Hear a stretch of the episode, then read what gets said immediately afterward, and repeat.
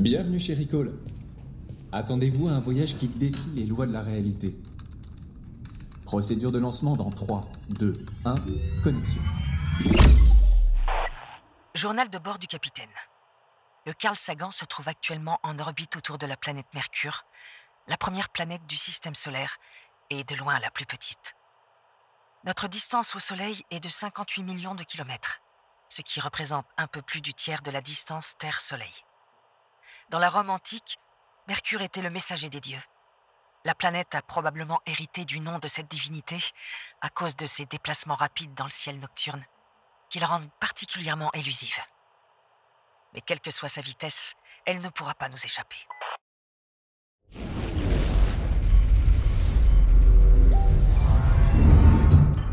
Bouclier thermique et magnétique activé.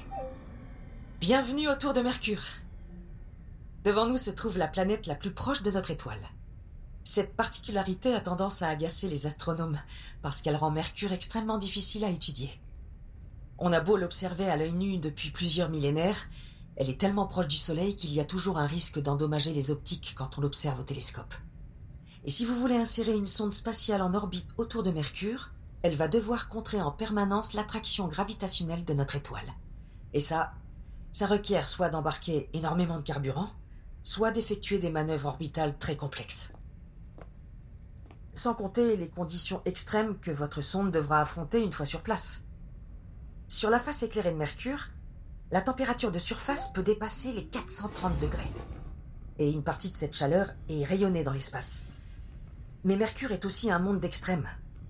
Ces journées brûlantes sont contrastées par des nuits glaciales, durant lesquelles la température peut descendre jusqu'à moins 180 degrés. Ces variations remarquables de température sont dues au fait que Mercure ne possède pas vraiment d'atmosphère à proprement parler, qui pourrait redistribuer la chaleur de sa face éclairée vers sa face sombre. Mais il y a encore plus étrange. Tenez, approchons-nous un moment du pôle nord de la planète. Ada, allume les phares du vaisseau, s'il te plaît. Vous voyez ces dépôts blancs tout au fond de ce cratère là-bas? Ils ont été détectés au début des années 90 par des observations radar depuis la Terre. Les astronomes pensent qu'il s'agit de glace d'eau qui a été apportée par d'anciens impacts de comètes et qui s'est accumulée au fil du temps. Et ce que je trouve sidérant, c'est que ces glaces ne fondent jamais. Ce phénomène est dû à la configuration orbitale un peu particulière de Mercure. En fait, son axe de rotation est quasiment perpendiculaire au plan de son orbite. Du coup, si vous vous trouvez près des régions polaires de la planète, le Soleil sera toujours très près de l'horizon pour vous. Il suffit donc d'un petit relief circulaire, par exemple les remparts d'un cratère d'impact, pour empêcher les rayons du Soleil d'atteindre le fond du cratère de façon permanente. Il sera alors plongé dans une obscurité totale et ça permet à ces petites poches de glace de subsister pendant des milliards d'années. Vous devez vous dire que Mercure fait un peu penser à la Lune, avec sa surface grise et ses cratères d'impact un peu partout. Et d'une certaine manière, vous n'avez pas tort. C'est d'ailleurs ce que se sont dit les astronomes des années 70 lorsqu'ils ont contemplé les clichés de Mariner 10.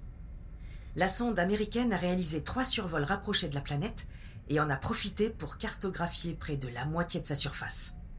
Mariner 10 a même découvert des structures assez insolites à l'occasion, comme ces sortes de grandes lignes boursouflées qu'on survole en ce moment.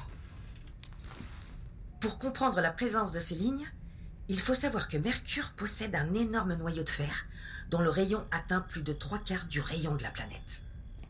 Ce noyau s'est en partie solidifié au cours du refroidissement de Mercure, et du coup la planète s'est ratatinée au fil du temps. Depuis sa formation, elle a perdu plusieurs kilomètres de rayon. De nos jours, les lignes boursouflées qui traversent la planète sont les témoins de ce rétrécissement. Ce sont des lignes de compression qu'on peut voir comme des rides qui apparaissent sur la peau d'une vieille pomme séchée. Mais Mercure est encore loin d'avoir livré tous ses secrets. Après tout, elle n'a été visitée jusqu'à présent que par deux sondes spatiales.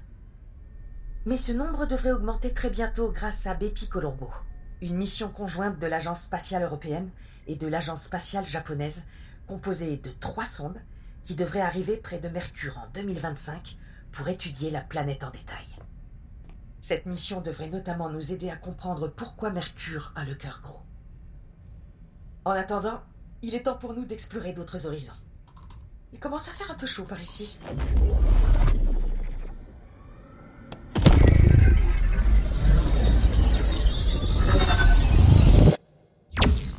Ah, vous êtes de retour parmi nous.